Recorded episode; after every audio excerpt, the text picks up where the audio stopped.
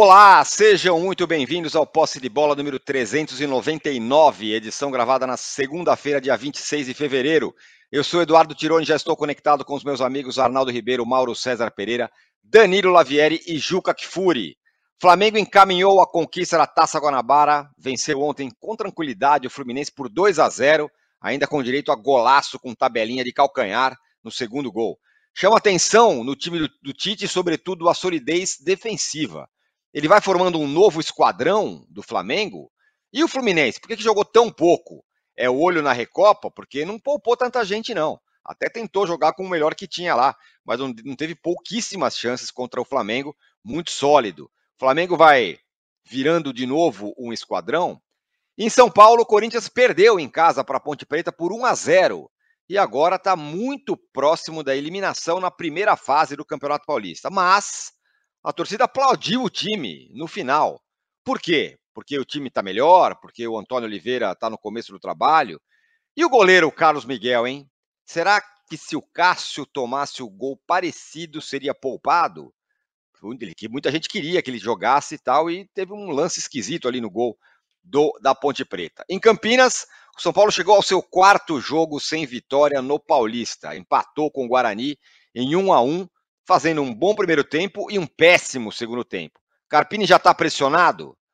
E vem aí Rames Rodrigues no meio de semana? E quem assiste de camarote a tudo isso é o Palmeiras, que ganhou mais uma, ruma tranquilo para ter a melhor campanha da primeira fase no seu encalço, claro, está o Santos, que venceu o São Bernardo, é o atual líder no geral, né? Mas tem um jogo a mais.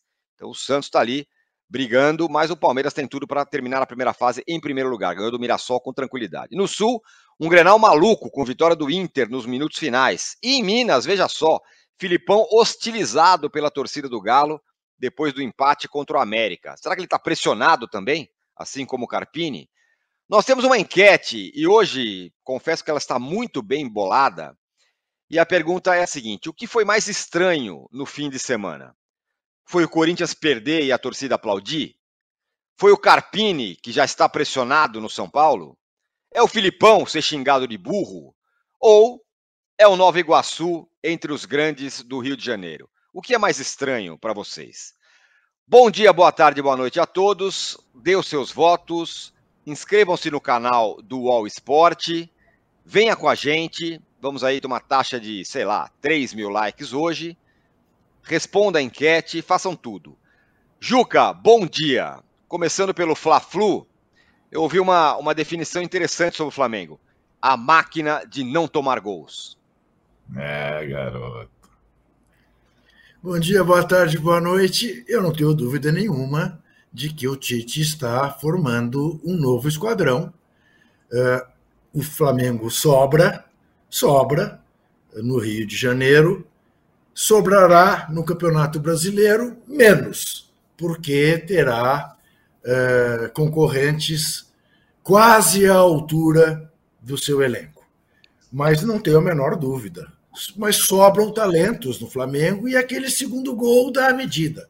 Aquele segundo gol é desses gols assim é, que quem está brigado com o futebol se reconcilia com o futebol. Tal a beleza do gol, tal a, a, a, a exposição de talentos que aquele gol uh, demonstrou. Então, é muito difícil ganhar do Flamengo. E se o Flamengo, além do mais, consegue e tem conseguido montar um sistema defensivo que o impeça de levar gols, alguém tem dúvida que o Flamengo sempre fará gols, menos mesmo sem o Gabigol no time? Não, porque o Flamengo faz gols. O Flamengo tem um bando de jogadores na frente que são diferenciados em relação ao que nós temos no futebol uh, sul-americano. Então, não tenho dúvida, Flamengo está no rumo certo vai fazer um novo esquadrão, teremos com o que nos divertir, aqueles que gostam uh, de bom futebol. Te agradeço ter começado pelo Flamengo, porque preciso contar aqui a todos que nos veem que o ambiente dos bastidores de bola, uh, aquele bate-papo que a gente faz um pouco antes do programa começar, está bastante agressivo. Preste atenção na participação, principalmente de Danilo Lavieri, porque tenho para mim que hoje ele vai lavar roupa suja em público. Em público. Vamos ver se ele sustentará publicamente aquilo que ele disse nos bastidores do poste de bola. Estou muito curioso por ver a, a primeira participação de Danilo Lavieri neste poste de bola do dia 26 de fevereiro, dia do aniversário de Felipe Naspets Kifuri, meu filho mais moço. Ah, é? Parabéns a ele. 33 anos, pensem vocês do que é ter um filho de 33, para quem tem um de 50, é quase nada. Olha, muito bom. Parabéns, parabéns para ele. Ô, Mauro, o Fluminense, a verdade é que quase não teve nenhuma chance no jogo, né? Era um clássico, é verdade, mas o Flamengo foi absolutamente soberano durante todo o jogo e ainda com a cereja no bolo, aquele golaço no segundo tempo, contou com a colaboração ali do Fábio, que falhou, mas um golaço e o Flamengo vai ficando forte e sem tomar gol, não toma gol de ninguém. É, e tem disparado o melhor ataque, né? Tem a média de dois gols por jogo e não é melhor o ataque, certamente porque duas partidas foram com um time sub-23, um time cheio de garotos, que foi o único time que tomou gol, né? O gol do Nova Iguaçu é, num empate 1 a 1 enquanto os titulares jogavam lá nos Estados Unidos, aquelas duas partidas contra Filadélfia e Orlando. É, bem, o, o, Fluminense ontem teve quatro finalizações, é um dos índices mais baixos, eu estava até vendo aqui com o Opta, que faz as estatísticas, né? Teve um jogo com São Paulo no passado, 1 a 0 São Paulo no Morumbi, e teve um jogo contra o Botafogo é, no Maracanã, que foi 1 a 0 para o Botafogo. E nesses dois jogos o Fluminense finalizou é, menos até, finalizou três vezes contra o Botafogo e finalizou quatro vezes, igualzinho, contra o São Paulo. Contra o Manchester City, por exemplo, né? É, aliás, não sei se vocês viram o, o, meme do Manchester City do Popó e o Bambam, foi bem engraçado. É, mas enfim, o, o, Manchester City, Fluminense, Popó e Bambam, né? É, quem caiu primeiro, digamos assim. Tem um meme que é muito engraçado circulando. Mas o City finalizou, é, o Fluminense contra o City finalizou cinco vezes, mais do que contra o Flamengo. E ontem, é, acho que essa postura defensiva mais eficiente, bem mais sólida do, do, do, time do Tite, em relação ao que foi o Flamengo do ano passado, que era um time que tomava goleadas até, vergonhosamente, isso ficou mais claro, porque se você olhar o jogo contra o Vasco, o, o Flamengo não tomou gol, mas o Vasco teve chances claras. O Léo Pereira salvou duas bolas, estava entrando. É, Quanto o Botafogo, o Tiquinho teve chance no primeiro tempo, chance muito boa dentro da área, e outra pequena área que ele criou, um chute cruzado, até parecido com o gol de ontem do Pedro, e na primeira trave o Júnior Santos desviou para fora, outra chance clara do Botafogo. A bola não entrou, mas houve oportunidades. E quanto volta redonda, o Flamengo tomou uma bola na trave, por exemplo. Mas ontem não, o Fluminense teve dois chutes no gol, na direção certa. Um do Arias, uma falta no primeiro tempo, e um do Alexander no segundo chute cruzado, que o Rossi defendeu em dois tempos. Nenhum deles provocou uma defesa extraordinária, foi nenhuma chance claríssima de gol foi criada pelo Fluminense, não aconteceu nada. O Diniz foi muito mal acho, durante o jogo. Ele foi pensando no jogo contra o Del Valle, mas o time virou um Frankenstein. Foi mexendo ali de uma forma meio treslocada. Mudou no intervalo boa parte da sua linha defensiva. E o Flamengo se impôs de uma maneira bem convincente. Claro que tudo isso faz parte de um processo. É um time que está sendo todo remontado. O time de ontem, por exemplo, tinha apenas um remanescente de 2019 como titular, o Arrascaeta. Todos os demais jogadores chegaram ao Flamengo depois de 2019, o que é bem simbólico. E o time ontem teve um bom aproveitamento das chances criadas, porque não criou tantas, o adversário bem mais difícil do que os outros, evidentemente, que vinha enfrentando no campeonato, mas quando criou, chegou ao gol. E o segundo gol, é, uma jogada por dentro, ali abrindo a defesa adversária. É claro que tem a colaboração do Fábio, mas a jogada foi de fato uma jogada muito bonita, que começa com o De La Cruz, que jogando mais à vontade, não tão preso à faixa direita do campo, como ficou quando tinha Gerson no time. O Gerson vai fazer uma cirurgia, né, vai ficar fora cerca de dois meses ao todo o De La Cruz cresce bastante, né? Ele, ele vai buscar a bola lá atrás, no meio de três adversários, ele encontra ali a maneira de escapar, dá sequência à jogada, Rascaíta, Pedro, Cebolinha e o, e o gol. E o Cebolinha nessa altura jogava pela direita, né? Porque já tinha saído o Luiz Araújo, e o Bruno Henrique entrou na esquerda e o Tito jogou o Cebolinha para a direita o que também é uma, meio que uma novidade, porque geralmente ele tinha feito o quê? Quando saiu o Luiz Araújo entrava o Bruno Henrique, o Bruno ia para a ponta direita e o Cebolinha ficava ali na, na, na, esquerda, era preservado, digamos assim. Isso não, não aconteceu. Foi uma vitória importante, Flamengo do Tite, se não houver nenhum tipo de interferência maluca, como no ano passado, quando o time com o São Paulo teve uma série invicta e estava crescendo, venceu o Grêmio Porto Alegre com muita autoridade, 2 a 0 ganhou do Atlético em Belo Horizonte 2 a 1 e aí o preparador físico do São Paulo dá um soco na cara do Pedro, ali mudou o curso da história, né? o ano era para ser muito diferente, creio eu, não fosse aquele, aquele episódio, se não acontecer nada maluco, como costuma acontecer no Flamengo, né? O Flamengo tem isso, tem isso, tem jogador que sai na, na porrada no treino, tem o dirigente que morde a virilha do torcedor, acontecem umas coisas assim que não tem explicação. Se não ocorrer nada de, de tão é, é, é excêntrico, digamos assim, para dizer o mínimo, a tendência é o Flamengo ter um time muito competitivo esse ano inteiro. Porque o Tite vai, evidentemente, vai ajustando a equipe e como são os times dele, são times que tomam poucos gols, é, o Juca definiu bem, do meio para frente os jogadores têm. Além do, time ter condições de produzir, como mostrou, até pelos valores individuais, o time vai criar chance, vai. A chance de não fazer um gol no jogo é pequena. E como não está sofrendo gol, é matemático, né? A tendência é ter muitas vitórias e competir fortemente em todas as frentes. O Arnaldo, é claro que dá para entender porque é o Diniz, mas o Fluminense tem um jogo importante quinta-feira aí, a Recopa, jogo de volta tal. E ontem ficou meio, meio barro, meio tijolo, né? Não jogou com o time totalmente titular, porque tinha caras que não podia jogar, o time estava meio cansado, mas também não jogou com reserva. E aí perde o jogo, cansa mais os jogadores e quinta-feira, tudo bem que é só quinta-feira, é, ficou meio no meio do caminho e foi uma presa bem fácil, né? Não, não, não incomodou. É, eu acho que a estratégia do Diniz, ela começou errada na altitude de Quito, colocando a maioria dos veteranos para começar jogando. Aí é, talvez, pensando na semana, é, o jogo do Flamengo seria o jogo mais é, talhado para Felipe Melo, Marcelo, Ganso, não o jogo da altitude de Quito. Enfim, Diniz faz as suas escolhas e preferências. É, e acho que o Fluminense não vai ter é, facilidade na quinta-feira, tem boas chances ainda de ganhar essa competição, mas aquela coisa, né, Tironi? O, o campeonato uh, nessa situação estadual, o cruzamento, eu ainda acho que, pelo andar da carruagem, favorece o Fluminense. Por mais que o Nova Iguaçu seja a surpresa, jogar contra o Nova Iguaçu numa semifinal é melhor que jogar com o Vasco. Para o Fluminense, nessa situação, nessa questão. E é isso que está se encaminhando. Né? O Nova Iguaçu ganhou da Portuguesa no fim, 2 a 1 um, senão estaria invertida a posição dele com a posição do Vasco. Agora, faltando uma rodada, é, provavelmente teremos Flamengo e Vasco, Fluminense e Nova Iguaçu no estadual.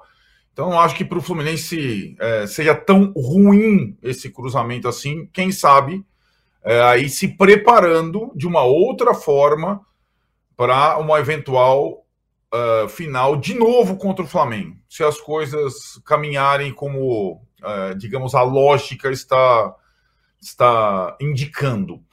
E em relação ao Flamengo, eu sempre achei é, o mérito da estratégia ou da solidez defensiva de uma equipe igual ao mérito da artilharia de não sei quantos gols por jogo. E isso o Flamengo vai construir. E, é, essa é uma. Desta forma, construindo a, a equipe da defesa para o ataque, é, você consegue ver progressos talvez mais lentos, mas mais sólidos. É o mesmo processo que o Palmeiras fez com o Abel. E a gente está vendo. Eu, eu, li a sua coluna, viu, Tirone? Muito, e, e a gente está vendo nessa é, temporada 2024 Palmeiras e Flamengo, sempre os favoritos, é, indo devagar e sempre, é, com mais solidez do que os seus é, adversários todos. Isso eu estou fazendo um recorte nacional no momento em que não temos confrontos nacionais. Mas o início da temporada do Flamengo e do Palmeiras, sem grande alarde, o Palmeiras, inclusive, perdeu a Supercopa para o São Paulo, ele, ele dá um sinal de consistência para o ano todo, quando a coisa começar de fato a valer. Os campeonatos mais importantes é, estiverem aí no front eu acho que é diferente do início do São Paulo mesmo, diferente do início do Fluminense, diferente do início do Atlético Mineiro, diferente, diferente do início do Grêmio e do Inter.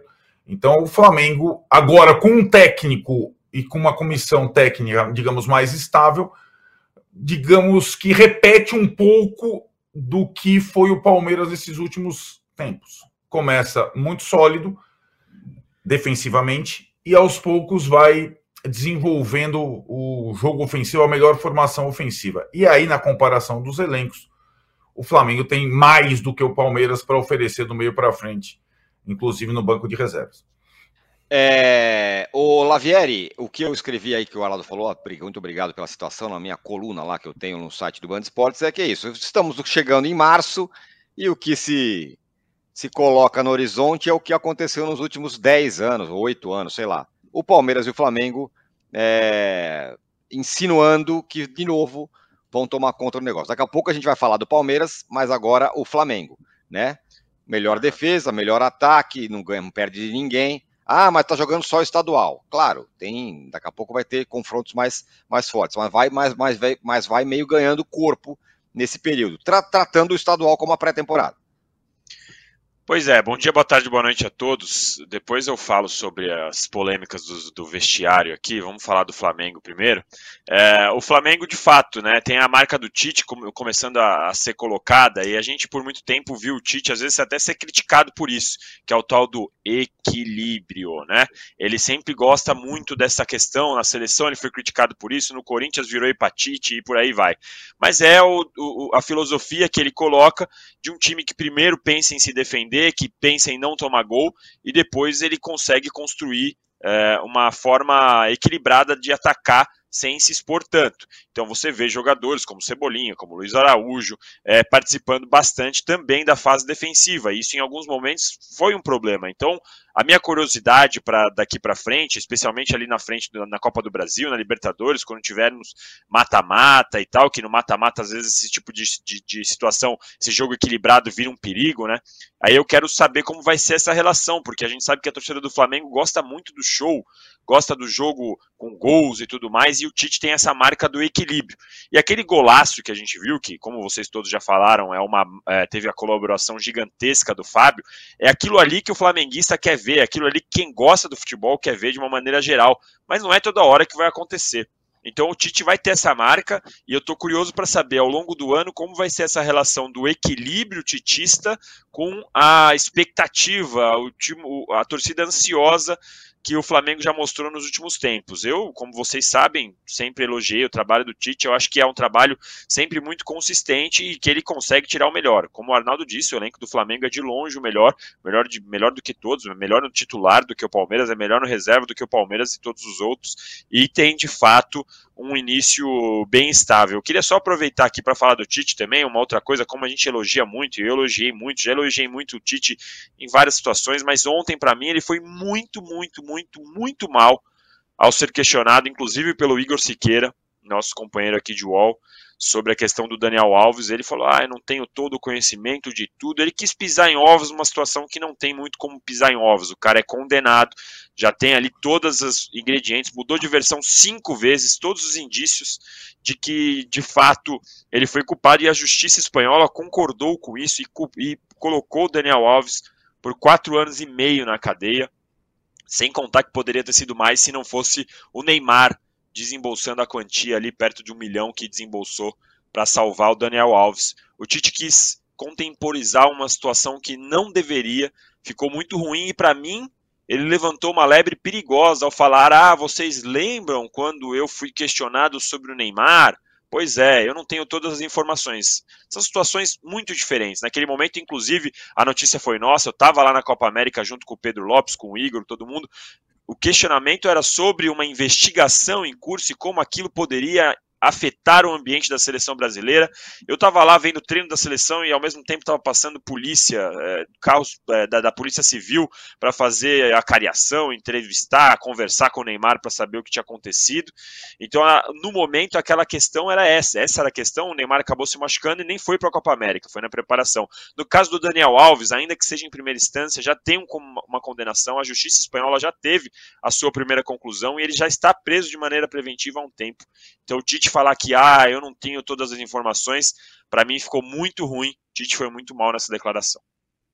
É, pois é, eu ia colocar esse, esse negócio em discussão para o Juca, inclusive, falar. É, ele fez quase uma tese de mestrado para no final falar: não, se é culpado, tem que cumprir e tudo mais. É uma dificuldade que essa turma tem de, de falar as coisas como elas devem ser faladas, né? Ele não precisa se comprometer. Basta falar, o cara foi condenado na justiça a quatro anos e meio, cumpra, tá errado, e não teve essa tese de mestrado toda para falar que ele transcendia o futebol quando foi convocado lá em 2018, né? Pois é, eu, eu confesso 2022. a você que, tô, que estou muito decepcionado com o Tite, que é uma figura é, por quem eu tenho carinho, enfim, sempre me dei muito bem com ele, é, sempre que o critiquei, é, jamais isso abalou o nosso relacionamento, mas desta vez não há muito, né, o que você, enfim, minimizar no teor da declaração dele. Quer dizer, será que o Tite imagina que alguém se deixa enganar por ele dizer que não está informado o suficiente sobre o caso Daniel Alves? Alguém com quem ele conviveu, que ele disse que transcendia o futebol, ele não acompanhou? Mais de um ano que o Daniel Alves está nas manchetes? Ele não sabe? Não era mais fácil ele ter dito: olha, ele já foi condenado, quem estupra deve ser condenado, eu não vou pisotear sobre alguém que está preso, a, a justiça foi feita. Vamos mudar de assunto? Ponto. Não. Ele saiu de uma maneira com evasivas. Meu pai me ensinou que conceitualmente quem erra deve ser punido. Bom, aí te obriga a dizer: seu pai te ensinou isso? E você ensinou o quê para o seu filho, Mateus, que andou uh, curtindo mensagens homofóbicas daquele ex-jogador de vôlei, uh, Maurício, Maurício Souza, hoje deputado por Minas Gerais. Como reagiria Tite se fosse com a filha dele, com a nora dele, com a mulher dele? Assim, conceitualmente, quem erra deve ser punido? Quer dizer, a conclusão que a gente chega foi o que eu escrevi no meu blog, é que o futebol enriquece e envilece. Porque não é possível que você queira ser soft para um assunto dessa gravidade. É, eu fico me perguntando se essa gente não tem mãe, se essa gente é tudo, tudo geração espontânea. Porque como é capaz de tocar nesse assunto sem se indignar? Estamos falando de um estuprador com sentença em primeira instância, com cinco versões diferentes para a violência que cometeu. E nenhuma palavra de solidariedade a essa menina que está com a vida desgraçada. Porque se o Daniel está com a vida dele para sempre prejudicada, com a estampa de torturador, essa moça tem um trauma que só vai encerrar no dia em que ela morrer. Não dá para tratar isso de maneira soft. Muito bem. Ó, é, é, alguém quer. Quer, eu, eu publiquei, publiquei ontem de madrugada até lá no blog sobre isso, até usei a expressão ensaboado. O Tite foi ensaboado ontem, né? A pergunta é. do Igor absolutamente pertinente e ele tentou escapar ensaboado. É, como disse o Juca, eu não entendo qual a dificuldade de falar o óbvio, né? É, ele foi condenado, foi um atleta que trabalhou comigo, sempre o respeitei como jogador, bababá, bababá e tal, mas cometeu é, é, é um, um, crime, né? E está pagando por ele, vai pagar por ele. Eu não, tenho, não posso falar mais do que isso. Que pague pelo, que ele, pelo erro que ele cometeu. Ponto, acabou.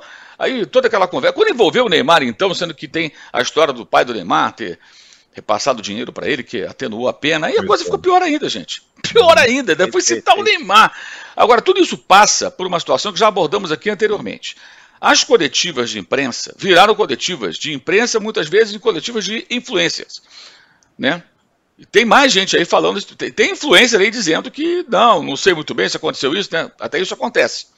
E quem anda com essa influência, depois ela sai de bonzinho da história abre espaço para o cara falar, aí depois que discorda, não, o cara discordou do outro, parabéns para ele que discordou. Por que, que anda com um elemento desse que fala tal barbaridade? Né? Por que, que dá, dá holofote para esse tipo de elemento?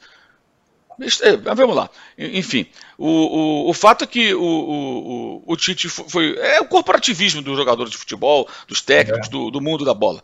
Né? Então, assim, foi muito constrangedor aquilo. Mas muito constrangedor. Mas isso acontece porque o cara não espera esse tipo de pergunta. Porque uhum. essas coletivas viraram coletivas de afago, de agrado. Uma pergunta jornalisticamente relevante, como é que foi feita pelo Igor, Igor Siqueira a ele.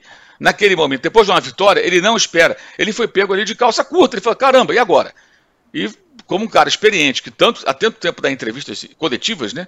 É, faltou realmente jogo de cintura para dar uma resposta que poderia ser protocolar, mas pelo menos mais compatível com os fatos. O que ele falou foi um negócio muito constrangedor. Ele é, corrigiu é, é, o fato de ter, segundo ele mesmo, se expressado não muito bem naquele episódio que teve repercussão, do campeonato que é mais forte, tudo que é uma bobagem. Eu acho uma bobagem, um assunto bobo, que ele pensa, que ele pensa sobre isso, mas esse assunto é sério. Não vou me surpreender se daqui a alguns dias, numa outra coletiva, ele corrigir o que falou. Estou dizendo isso em função do que ele fez agora, porque esse assunto é muito uhum. mais sério. Que faça isso, né? Pelo menos, olha, eu esperava a pergunta, eu me embananei, né? Todo, mas aqui pensando, refletindo, realmente, eu não, não, não me expressei bem. Ainda vai ter a chance, que ele dá entrevista toda hora, porque foi realmente uma lambança tremenda, pegou muito mal. Num dia em que o time dele venceu o jogo mais difícil e bem, né? É, realmente. Mas é isso, os caras não estão preparados, gente. Eles não esperam isso. Eles esperam sempre a pergunta do influencer aquela perguntinha camarada, aquela perguntinha de bola levantada para o cara cortar. Só esse tipo de coisa. E é o que acontece de fato. Em todos os clubes do Brasil tem, tem sido assim. Talvez exista uma exceção ou outra no Flamengo, não é diferente da maioria. E no é, caso é do isso. Tite, né, Mauro? Fala. É, além da questão corporativista que existe nesse meio, tem os, os fatos que deve minimamente constrangê-lo de ter eleito o Daniel Alves como o ser humano mais uh, influente do futebol em todos os tempos, essa coisa do transcender que foi falado, como o atleta símbolo da seleção dele para 2022, símbolo de grupo, símbolo de postura, símbolo... e aí, meses depois, meses não, dias depois, acontece, da Copa do Mundo, acontece o que aconteceu. Então eu imagino que o, o decantado uh, melhor atleta, símbolo de uma geração do Tite, essa, essa essa coisa tem esfarelado em dias e ele simplesmente não consegue lidar com isso. Não consegue. A pergunta também foi feita porque foi o Tite que colocou o Daniel Alves num patamar para ser a linguagem futebolista que ele nunca, nunca ocupou é, como jogador e como homem. E agora ele tem uma dificuldade imensa de lidar com o que aconteceu, né? Imagino que o Tite não saiba é, lidar com esse tipo de constrangimento e foi se enrolando a cada tentativa de falar sobre o assunto na coletiva, como você mesmo falou. Exatamente, foi exatamente isso. Quero fazer uma, uma autocorreção, fui muito corrigido aqui, que eu falei, o Tite fez uma tese de mestrado, mestrado não tem tese, mestrado é uma dissertação, tem que ser uma tese de doutorado. Então tá aí, muito obrigado para quem me corrigiu aqui. Então o Tite fez uma tese de doutorado para tentar justificar a história do Daniel Alves lá ontem para depois no final falar, não, não sei o que tal. Aliás, é muito bom que o Mauro escreveu, muito bom que o Juca falou, e vocês todos, Daniel, é, Danilo e, Mal, e Arnaldo também. É, muito bem, é, temos uma enquete aqui, como eu falei, né? Que a pergunta é: o que foi estranho, hein, nesse fim de semana? O Corinthians perder e ser aplaudido? 40% aqui. Carpini já pressionado o São Paulo, 21%. Filipão ser xingado de burro, 7%. Nova Iguaçu entre os grandes do Rio, 32%. Juca, Vamos lá, ah. o Corinthians perdeu para Ponte Preta 1 a 0 No final, Fiel ali aplaudiu o time e tudo mais. O fato é que no frigir dos ovos há uma, uma grande chance agora do Corinthians de fato não se classificar. Precisa de quase de um milagre aí para passar. Precisa ganhar todas. O Mirassol e a Inter de Limeira não podem ganhar mais nenhuma. É assim, essa é a situação. De qualquer forma, houve aplauso. E eu tô aqui em luta com a minha camiseta, entendeu? Porque, que também tô com a minha. Ficou muito esquisito. Enfim, é, desculpa. Calma, calma, calma, Paciência. Não tem jeito agora. Uh, quando eu sair do ar, eu arrumo. Uh, olha aqui. Uh, eu falei que o Flamengo sobrava, o Corinthians só sobrou. Todos nós dissemos aqui, fomos unânimes em dizer que o empate com o Palmeiras, heróico, épico e tal, papá, era apenas isso desses momentos do futebol. Né? É, que não representava nada que o Corinthians devia ter perdido de 4 a 0 e empatou 2 a 2 Não é isso? Que até então o Corinthians havia vencido dois times é, muito frágeis. Como venceu depois da vitória contra o Palmeiras, outro time muito frágil, né? o Cianorte. Tá bom, alguém dirá, é, sim, mas quando anos atrás ele perdeu para o Cianorte lá de 3 a 0 Então, o Corinthians estava, é, digamos, uh, numa nova fase. Ontem mostrou que essa nova fase pode ser, por enquanto, no máximo, em termos de abnegação dos seus jogadores. O time tentou de todas as maneiras, ansiosamente. Ninguém perde tantos gols se não for pela ansiedade que o time do Corinthians mostrou e pelo pouco talento na hora de finalizar. Veja que situação. Quer dizer, primeiro, a surpresa do Yuri Alberto, que aparentemente tinha sofrido uma lesão gravíssima, estar em campo. O que levou a deslocar o Romero para o lado do campo. O Romero jogando de centroavante tem mostrado mais senso de colocação do que o Yuri. Corinthians acabou perdendo com a presença do Yuri. E o Corinthians praticamente não obrigou o goleiro Pedro Rocha a fazer nenhuma grande defesa. E, para mal dos pecados, ainda, na única bola que foi a gol, o goleiro que muitos corintianos querem ver no lugar né, do Cássio reboteia para a marca de pênalti e toma o gol. Né? Ainda tenta pegar, daquele tamanhão dele, e não consegue. Então, o aplauso foi pela vontade que o time mostrou, não pelo futebol que o time mostrou. Ah, mas finalizou 29 vezes. Quantas no gol? Quantas defesas fez o goleiro Pedro Rocha? Que, aliás, é nome de meio-campista. O pai dele deve ter querido homenagear o grande Dom Pedro Rocha, Dom Pedrito, né? É, jogador uruguaio, para quem não sabe, que o Pelé um dia disse ser um dos cinco melhores do mundo, que brilhou aqui no São Paulo Futebol Clube. Então é isso. Ah, sem fazer agenda positiva, eu acho que o corintiano tem que olhar e dizer: bom, uh, classificação, esqueça.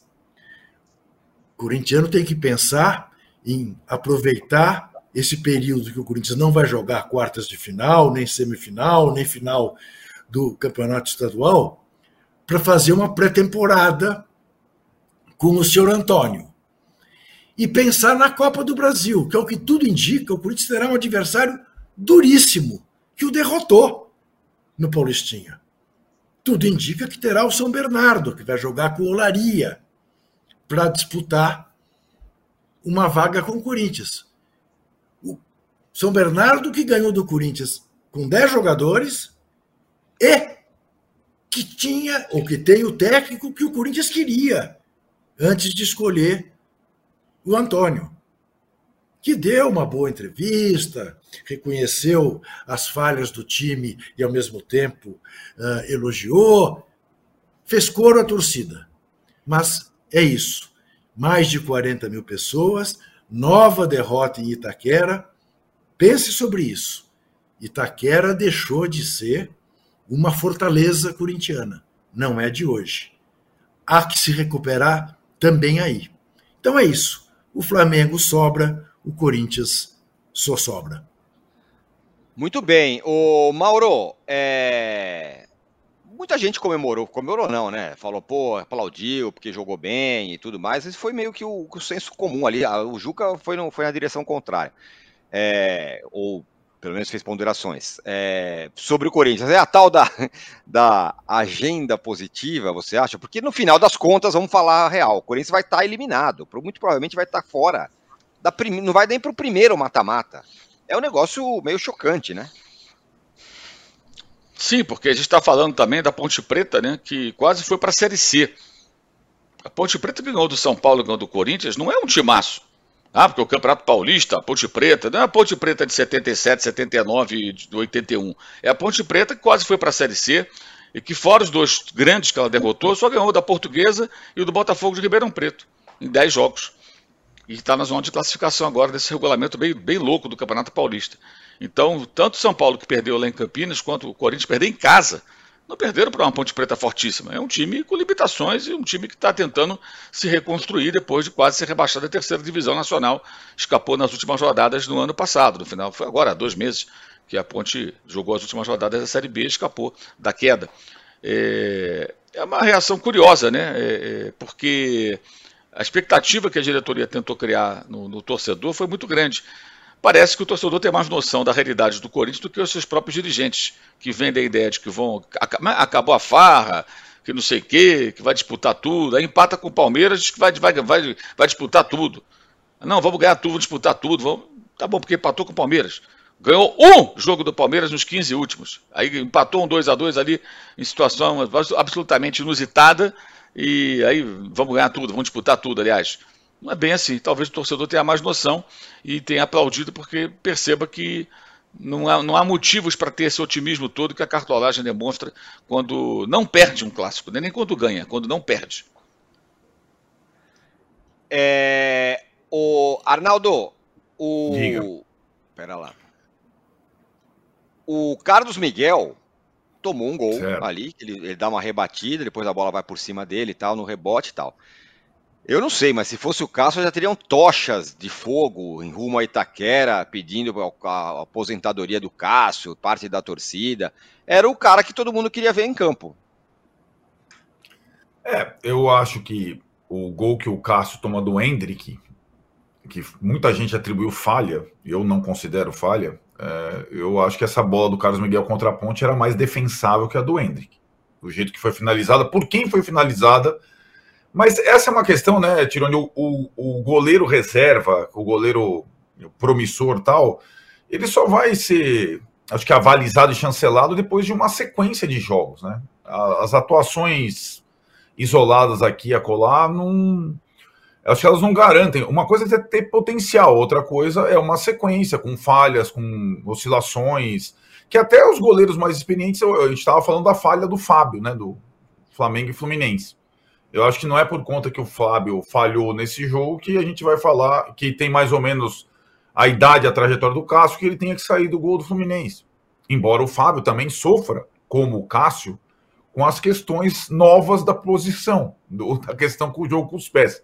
Mais o Fábio até que o Cássio, porque o Fábio tem que jogar com os pés toda hora, porque assim é, prega o dinizismo.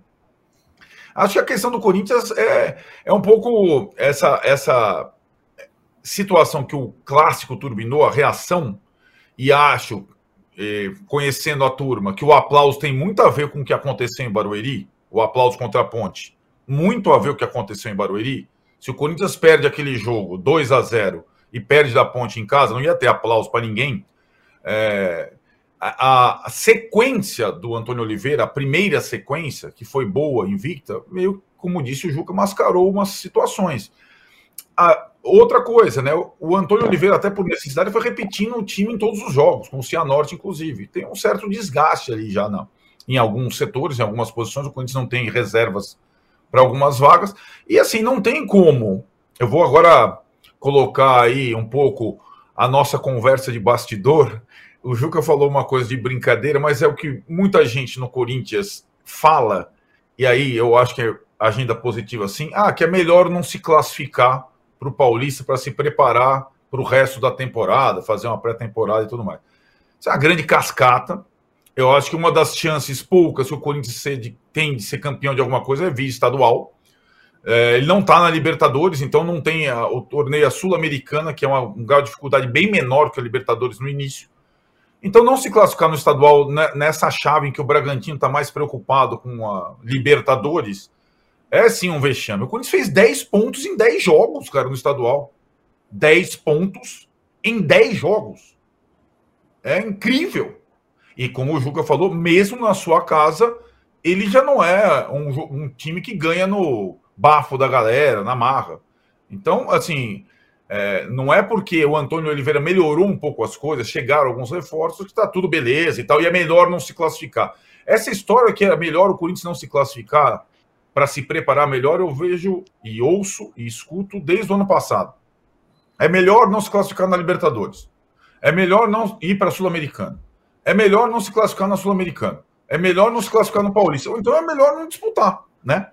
Porque se, se sempre tem essa impressão que se parar de jogar vai melhorar, eu acho um pouco discutível essa tese.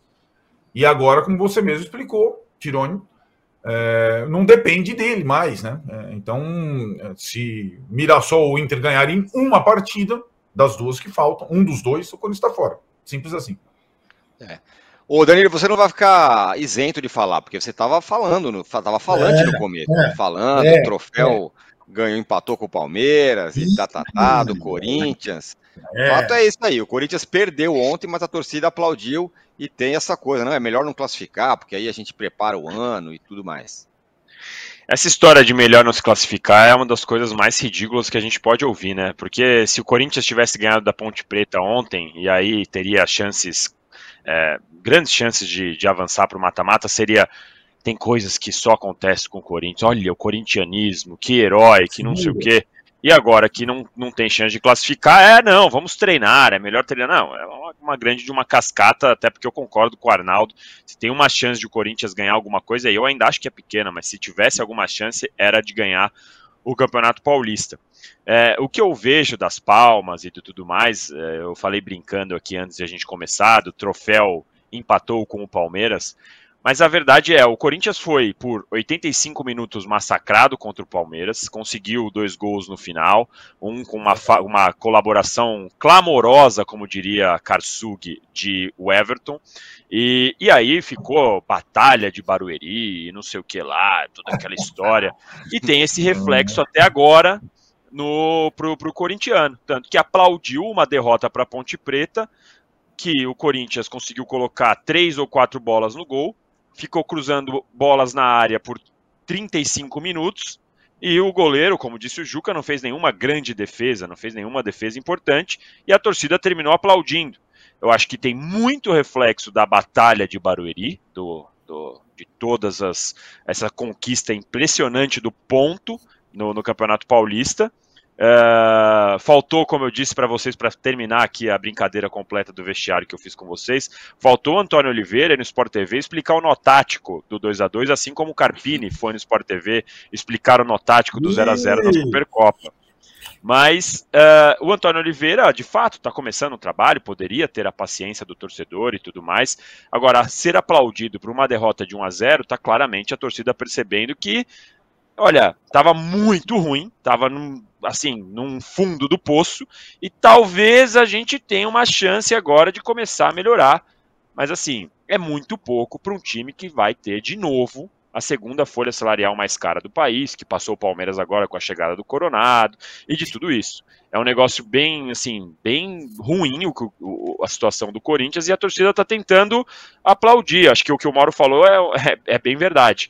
O, a torcida tem mais consciência do que a própria diretoria sobre a situação que tem o Corinthians, porque o jogo Danilo, foi muito ruim. Diga. Você, você sabe que, além do mais, falando na Fortaleza de Itaquera, a exemplo do que o São Paulo fez ao vencer pela primeira vez lá neste ano, a Ponte Preta também.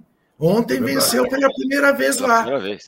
É. Décimo jogo, eram oito derrotas e um empate. Ontem ganhou.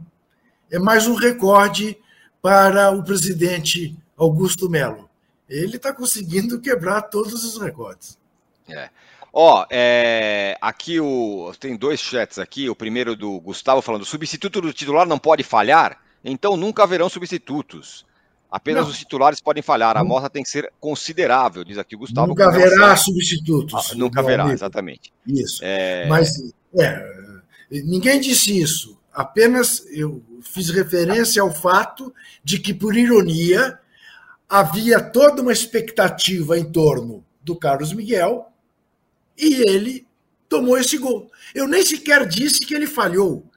Eu disse que ele espalmou uma bola para a marca do pênalti que encontrou a cabeça de um jogador da Ponte Isso. Preta. Você poderia dizer, ele tinha outra coisa a fazer? Ele tinha como espalmar aquela bola para o lado? Um chute rasteiro, venenoso? Não sei, não sou goleiro.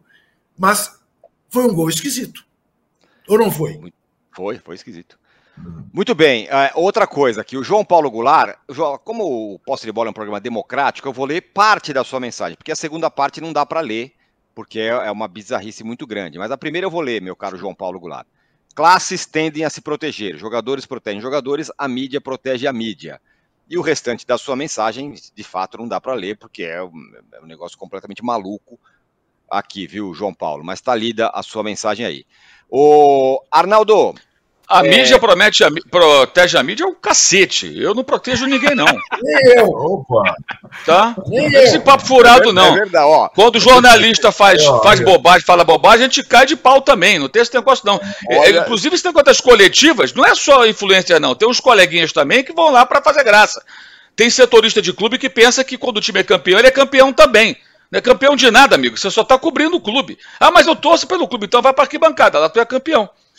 Isso Ô, acontece Mauro, na imprensa e a gente critica também. Então não vem com essa conversa fiada desse Zé Mané aí, não. Que você leu a mensagem, nem sei porquê. Essas malas aí não tem nem que ler a mensagem. Mas já que você leu, toma também. eu gosto muito do bem-vindo ao Palmeiras, bem-vindo ao Corinthians, que, que, que os repórteres Sim. colocam. É, é, é, é, é, o anfitrião. É anfitrião, ele faz parte, é, ele faz parte, se sente parte integrante do clube. Com aquele colar havaiano. Isso. Patético, patético. É... Bom, muito bem. O Arnaldo, vou falar uns números aqui para você. É, finalizações, 26 ao todo, quatro corretas. Jogo do Corinthians, hum. hein? Derrota em Itaquera, torcida única corintiana lá ajudando tal. 1 a 0 para o Corinthians. Em Campinas, torcida única para Ponte. Em Campinas, torcida única do Guarani. 20 finalizações, 5 certas do São Paulo e a torcida, né, a cyber torcida caiu de pau no Carpini, pressionando, não serve e tudo mais.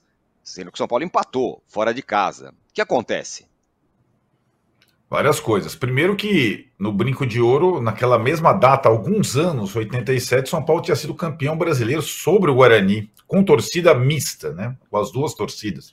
E com a anulação de um gol do João Paulo, que foi um escândalo. Ah, se foi aí, meu. Aí ah, é melhor a gente não entrar nesse mérito histórico de partidas disso, entre times grandes disso. e pequenos em São Paulo, que nós teremos problemas. Acho que vale um outro posto de bola. É. Bom, mas no Guarani e no, agora na torcida única de Campinas, que é uma bizarrice, estavam lá na arquibancada ontem Careca e Renato. Putz, Careca e Renato que fizeram a dupla de 78 campeões brasileiros, depois jogaram no São Paulo. Bem, e estava ali, foi um empate bom para todo mundo. É, é, tem, primeiro é que é bizarro, né? O, o campeonato paulista tem tantas distorções, ele, ele não deixa de ser emocionante, porque a fórmula embora bizarra, ela deixa todo mundo vivo até o final. O cara pode se re... ser rebaixado e se classificar, como é o caso da portuguesa. Mas tem essa coisa agora dos times de Campinas também serem considerados é, rivais a ponto de ter torcida única em seus jogos. E não é que o Corinthians recebeu Guarani e Ponte Preta na Neoquímica Arena com torcida única dele. E não é que o São Paulo foi a Campinas duas vezes sem a torcida dele. O São Paulo jogou nove jogos do Paulistão, três sem torcida. É uma coisa surreal, mas tudo bem. Em campo, Tirone, tem aquela situação, o Carpini, a, a boa largada, a vitória em Itaquera. A gente acabou de dizer aqui o peso do clássico Corinthians e Palmeiras, e existe o peso do clássico São Paulo e Corinthians e o peso do clássico São Paulo e Palmeiras. Então o Carpini teve uma semana encantada, quebrou o tabu e ganhou do Palmeiras lá nos pênaltis, em Belo Horizonte. Agora, imaginar que o Carpini é melhor que o Dorival, que o São Paulo seria melhor com o Carpini que com o Dorival é uma coisa, uma falácia. É impossível. O técnico do São Paulo é um técnico em formação ele, e ele está visivelmente pressionado, até por ele mesmo. A cada partida que o time não vence, ele mostra mais indecisão nas suas convicções, nas suas atitudes, nas suas escalações nas suas trocas, nas suas substituições, ou não, porque ele nunca troca os cinco jogadores. Isso é uma coisa peculiar. Isso é uma coisa peculiar e interessante para o futebol atual. É muito raro. Isso ele não faz cinco substituições, nem por decreto. Eu não sei qual é a questão, ainda mais nesse momento da temporada. E assim, é, quando o Danilo fez a ironia do vestiário, que ele foi lá no Boleiragem do Sport TV explicar como deu o nó tático é, no Palmeiras, ele não, na verdade, ele não, ele não explicou, ele se expôs ali, Danilo. Sabe por quê? Porque o que ele tentou fazer e fez contra o Palmeiras foi deixar o time mais parecido possível com o time do Dorival. Né?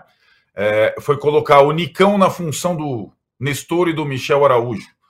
Basicamente para deixar o time mais parecido. E foi assim que o São Paulo jogou em Belo Horizonte. sem tanto jogo vertical, sem tanta pressa, sem tanto desgaste. E foi o, esse jogo e nunca mais. De lá para cá, o Carpini já tentou umas seis, sete coisas diferentes. Três volantes, três atacantes, 4-2-4, pontas. Ontem foi pontas. E agora ele vai para a sua nova tentativa barra é, forçada de barra. Ramos Rodrigues, certo? A solução, solução, bem entre aspas, é a lesão do Luiz Gustavo, que vinha bem quando entrava, fez, aliás, gol lá em Itaquera contra o Corinthians, para inscrição do Ramos Rodrigues. E vocês não duvidem que o Ramos Rodrigues não é contra o Palmeiras. Eu imagino que o Ramos Rodrigues vai começar o jogo contra a Inter de Limeira em Brasília. E para colocar o Ramos Rodrigues, tem que mudar o time todo. E nessa da tentativa e erro tal e tudo mais, é, a gente vai é, compreendendo melhor as características do treinador. E acho que o treinador é, vai ter problemas e desafios como teria de lidar com um grupo de estrelas no meio para frente, vai sobrar alguém. Ontem sobrou o Luciano, talvez sobre de novo. De achar o melhor sistema para atuar com esse grupo de jogadores. A questão das defesas a gente acabou de falar da defesa intransponível do Flamengo, que era uma marca do Carpini no Água Santa e no Juventude. Vou repetir: no Água Santa e no Juventude. O São Paulo é um time que se expõe demais, toma gol de bola parada, não tem a baliza zero e também não tem uma efetividade no ataque assim. Tá bem confuso. O São Paulo tem bons jogadores para essa temporada. Só. E largou bem com um crédito que o treinador, eu acho que ele não está sabendo usar a favor dele. E daqui para frente, ele não tem tantas ameaças como o Corinthians não se classificar, mas ele ainda tem as ameaças. E acho, analisando bem, é, a impressão com três jogos a fazer, o São Paulo, um em Brasília contra a Inter, o Palmeiras no Murumbis e o Ituano fora de casa, correndo risco de rebaixamento também, é que São Paulo se classifique, mas provavelmente não em primeiro, atrás do Novo Horizontino.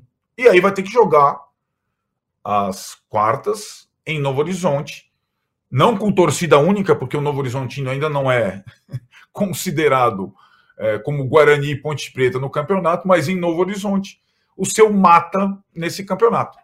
É, não, talvez não passe é, o vexame que o Corinthians está prestes a passar, mas vida tranquila o Carpini não está tendo, e é bom frisar, nunca terá. Técnico de time grande não tem vida tranquila. Né? E o crédito de uma grande vitória tal, ele se esvai na semana seguinte. É assim o futebol. Em time grande, então, é assim mesmo. O Abel tá aí para falar, que está três anos no cargo.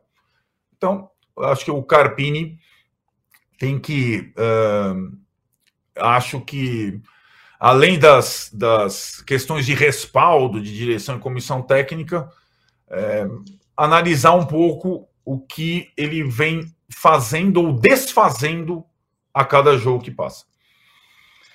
Mauro, pedra cantada, né? Rames vem aí. Tava o, a torcida quer, o Murici quer, o Belmonte quer, o Casares quer, o Rames quer, o empresário do Rames quer. O cara vai, vai chegar aí. É, mas se o time não está conseguindo render, é natural né, que ele acabe entrando, né, independentemente de todo esse contexto. Né. Em algum momento vai ter que ver o que, o cara consegue oferecer para o time, né? Se ele consegue oferecer algo. Acho que isso vai acabar acabaria acontecendo. Se o time de São Paulo tivesse funcionando muito bem, evidentemente ele, ele teria que esperar a vez. Foi o que aconteceu, de certa forma, na Copa do Brasil. O time vinha bem, foi vencendo os jogos, tanto que foi campeão, ele não entrou. Não foi preciso, mas agora não. O time não vem bem, o time está correndo risco de eliminação não conseguiu derrotar o Guarani, que hoje é um time enfraquecido, digamos, né? E, consequentemente, você vai ter que buscar aí soluções. Se a solução estiver no banco de reservas, ainda mais uma grife como ele, né? Natural que ele acabe tendo que entrar. Agora, é, expectativas que não pode ser muito exagerada, pelas razões que já cansamos de falar sobre o Ramos Rodrigues, né? Um jogador que não consegue ter sequência, há muito tempo que não joga regularmente, estava é, de saída, de repente não está mais, então pode ser até que ele consiga acrescentar algo, mas não sei se de imediato, né? Talvez precise de um tempo até conseguir atingir um nível satisfatório de atuações que agrade o torcedor e que melhore o nível do São Paulo. E cabe ao técnico encontrar a solução para isso. Né? Eu acho que bem mais difícil do que contar com o Rames Rodrigues, do ponto de vista técnico especificamente, é lidar com jogadores do Juventude e do Alga Santa, né? que evidentemente não são é, é páreo para o Rames Rodrigues, que é muito mais jogador. Agora, como fazer com que ele funcione é o trabalho dele.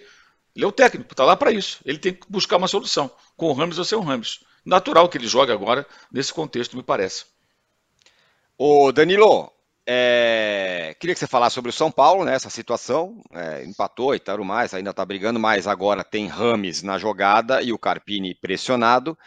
E de quem não tem pressão nenhuma, né? O Palmeiras 3 a 1 no Mirassol, tá aí olhando de camarote. Matheus Santos, que aliás bateu o recorde de público no Morumbis esse ano. 50 mil, muito legal, hein? O público do, do Santos. É o Santos que está no encalço do Palmeiras aí. É, foi um belo do ambiente no Morumbis. De fato, o Santista bateu o recorde. Foi bem legal o jogo ali de manhã e tal. Eu gosto, acho que eu sei que isso é, às vezes atrapalha bastante os jogadores, mas eu gosto do horário para assistir. Achei um jogo legal, Santos e, e, São Bernardo. Bom, do Palmeiras é aquela história, o Tirone. O Arnaldo falou alguma, agora há pouco. É, técnico de time grande tem pouco tempo para aproveitar o crédito e tal, e o Abel é prova disso. O Abel já ganhou tudo que ganhou e teve empate com São Paulo, o Palmeiras poupando e o muro pichado, e enfim, a gente vê o Abel dia coletiva sim, coletiva não, pistola com alguma cobrança, bravo com a diretoria por alguma coisa, é isso, assim, a vida é, do Palmeiras, se a gente for olhar, o Palmeiras não perde um jogo de fase de grupos do Campeonato Paulista faz três anos. É, talvez muitas vezes a gente não, não dá a uhum. tamanho, tamanho disso, né? Porque, claro, é o Campeonato Paulista, é mais fraco que o resto da temporada e tudo mais, mas é basta olhar para o São Paulo, para o Corinthians e para o Santos. O Santos lutou para não cair dois anos. O São Paulo agora está aí com o risco de não se classificar. O Corinthians praticamente desclassificado. Enquanto isso, o Palmeiras não perde uma, um jogo de fase de grupos há três anos. É muita coisa é um reflexo de, de, um trabalho consolidado e tudo mais, e destaque, né? O Palmeiras poupando o time. Provavelmente eu vejo o Palmeiras poupando o time na quarta-feira agora contra a Portuguesa, é, e para claro, se concentrar para o jogo do domingo que vem, que aí sim é Palmeiras e São Paulo. E aí eu tenho certeza que o Abel e o Palmeiras e o Palmeirense, os caras vão entrar com uma raiva é, que faz tempo que o Palmeiras, que o palmeirense não vê esse time entrar porque o São Paulo está engasgado, é óbvio, por toda a questão do mata-mata, da história do mata-mata, mas também é, pelo 0 a 0 e dos pênaltis lá na, na Supercopa. Mas é isso, o Palmeiras está classificado e tranquilo, mas assim, sem pressão, Tirone, vou te dizer que eu acho que a torcida do Palmeiras já entrou num, num looping, num nível de cobrança que muitas vezes não deixa esse time ficar tranquilo. Vai ser campeão paulista e dois dias depois, se for campeão paulista, e dois dias depois vai estar com o muro pichado, dependendo do que acontecer na estreia do Campeonato Brasileiro. Palmeiras, é, a torcida já não, não permite essa, essa acomodação, não. Isso aí. Ô, Juca, no Sul teve Grenal 3 a 2 com gol no último minuto ali do Internacional. O Renato é engraçado como ele molda a, o, o, discurso, né? Falou, não, falaram que ia golear e não goleou e tudo mais, tal. Depois do jogo, perdeu. Finalmente o Internacional vence o Grêmio num Grenal. Fazia tempo, né? Tá, está mutado, Juca. Eu gostaria de saudar a torcida do Santos pela beleza de espetáculo que deu ontem no Morumbi 50 mil pessoas.